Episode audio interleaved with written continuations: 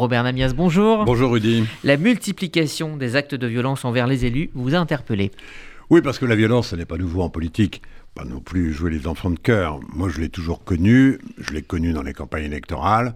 Je me souviens de, violences euh, très dures où on se battait entre extrémistes à coups de barre de fer devant euh, le Palais des Sports il y a une cinquantaine d'années. C'était à l'époque euh, les extrémistes de la gauche prolétarienne, les trotskistes, etc., face à l'extrême droite. Ça a toujours existé, ça a existé entre les deux guerres, ça a toujours existé dans l'enceinte de l'Assemblée nationale non pas la violence physique, mais au moins la violence verbale.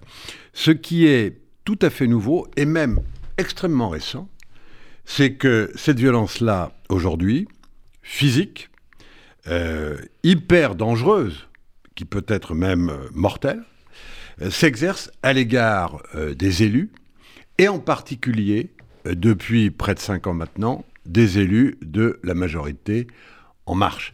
Quelques chiffres.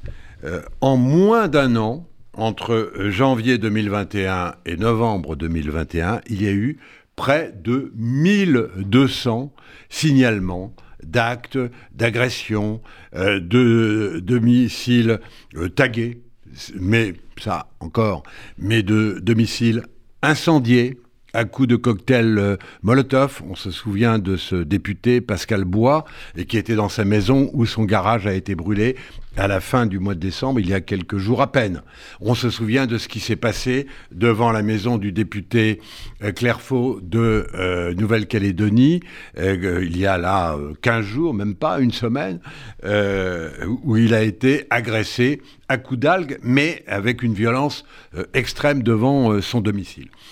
Il y a depuis euh, quatre ans un nombre de signalements auprès de la police de plaintes pour menaces de mort qui s'élève à plusieurs milliers, voire plusieurs dizaines euh, de milliers.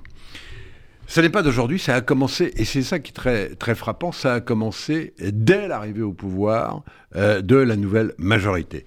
Quelques mois après, en mai 2018, alors que euh, le gouvernement a clairement fait entendre qu'il tournait le dos à une de ses promesses, qui était euh, d'intégrer la fin de l'utilisation du glyphosate, euh, de l'intégrer dans un texte de loi, il y a eu les premières manifestations extrêmement violentes contre des élus d'En Marche.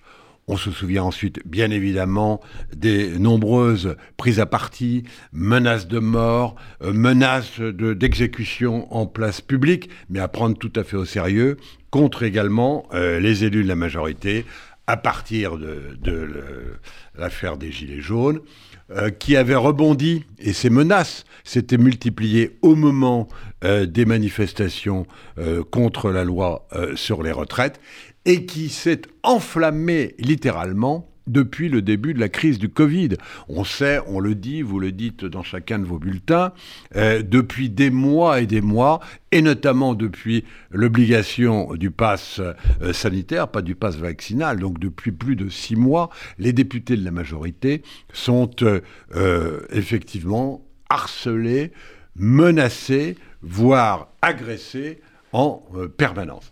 Alors il y a un certain nombre d'instruments de justice euh, qui sont utilisés aujourd'hui, notamment, non seulement par les parlementaires eux-mêmes qui portent plainte, mais on l'a, vu cette semaine, par l'institution de l'Assemblée nationale qui représente les élus euh, de la République, une partie des élus, les députés en tous les cas, et qui, cette semaine, de manière très officielle, euh, le président, Richard Ferrand, entouré de la totalité des présidents de groupe, quelle que soit leur couleur politique, on, sont entrés ensemble dans l'hémicycle de l'Assemblée nationale pour dénoncer euh, ces agressions et cette violence.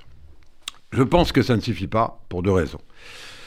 La première parce que euh, euh, cette violence, il faut le comprendre, et on le voit à travers certains sondages qui sont particulièrement inquiétants, notamment un tout à fait récent qui a été publié et qui indique que 13%, 13% c'est beaucoup, approuvent ces violences, voire les encouragent. 13% de nos concitoyens. Et 60%, c'est-à-dire plus de la moitié des Français, euh, disent comprendre, comprendre ces violences à l'égard des élus euh, dans leur totalité, que ce soit les parlementaires, députés, sénateurs, mais également et Dieu sait si aujourd'hui eux-mêmes sont agressés, attaqués, menacés, les maires, les adjoints aux maires, les élus municipaux, enfin bref, tous ceux qui ont une parcelle de pouvoir. Et cela, ça dénote évidemment le délitement de cette société et la totale défiance à l'égard de ceux qui ont euh, cette parcelle euh, de pouvoir. Et les textes de loi, qui d'ailleurs permettent de poursuivre, mais qui sont parfois euh, difficiles à appliquer, ne permettront pas de régler la question. Pour la régler, il faut au moins deux choses. La première, c'est que la justice passe vraiment. Alors c'est vrai que c'est très difficile de retrouver souvent les auteurs anonymes à travers, je n'en ai pas dit un mot, mais on en parle en permanence, à travers les réseaux sociaux. Et les, les premières manifestations permanentes de haine qui appellent à cette violence, qui mobilisent à travers euh, les tweets, à travers les pages de Facebook, etc., ce sont évidemment euh, les réseaux sociaux très difficile derrière l'anonymat, derrière l'habileté de ceux qui euh, utilisent des téléphones prépayés, des adresses qu'on n'arrive pas à, cibler, qui sont à l'autre bout du monde, etc. Très difficile, mais on doit pouvoir y arriver. Et il y a aujourd'hui un office central de lutte contre la haine sur les réseaux qui travaille beaucoup et qui arrive quand même à repérer, il faut le savoir, et que ceux qui le font le sachent, à repérer de plus en plus ceux qui sont les auteurs de messages euh, de messages de cette nature. Mais au-delà de ça, il y a la justice. Il y a eu, par exemple, la justice, c'est euh, décider et faire savoir qu'on a décidé. Punir et faire savoir qu'on a puni. Or, en fait, qui sait ce que deviennent les auteurs de ces violences dénoncées depuis des années, pour lesquelles il y a eu parfois des procès, pour lesquels il y a eu parfois des jugements, peu, trop peu, et euh, qui, euh, euh, je prends pour exemple, par exemple, un, jeune homme de 19 ans qui a été condamné il y a quelques jours au Havre pour incitation à la haine sur les réseaux sociaux. Il a été repéré, isolé et condamné au bout de quelques jours. Le procès a eu lieu immédiatement. Il a quand même été condamné à 9 mois, dont 4 fermes. Vous en avez entendu parler? Absolument pas. Personne n'en a entendu parler. C'est-à-dire que l'idée même qu'il y a une totale impunité à l'égard de ces violences est l'idée prédominante. Donc il est très important euh, de juger, de juger rapidement, de condamner sans doute beaucoup plus sévèrement encore que ces quatre mois de prison ferme, car c'est la démocratie qui est en cause, et surtout de le publier, de le faire savoir, et le rôle des médias est aussi d'ailleurs de le faire savoir. Mais les choses, malgré tout, ne se redresseront pas si ce n'est pas d'abord la classe politique dans son ensemble qui se montre exemplaire. Et là, on en est effectivement très loin. On en est très loin parce que euh, je disais qu'il y a toujours eu des débats houleux, voire violents verbalement à l'Assemblée nationale. Mais enfin, on voit bien que depuis quelques années, un certain nombre de leaders politiques, euh, de partis politiques ont hystériser systématiquement le débat et utilisent eux-mêmes les réseaux sociaux pour l'hystériser. Euh, quelques exemples, dont les plus anodins en apparence et qui ne sont pas anodins du tout. Par exemple, quand des partis aussi respectables que les écologistes, etc., euh, gentillets les écologistes, tout le monde les trouve très gentils les écologistes, même quand ils sont foldingues.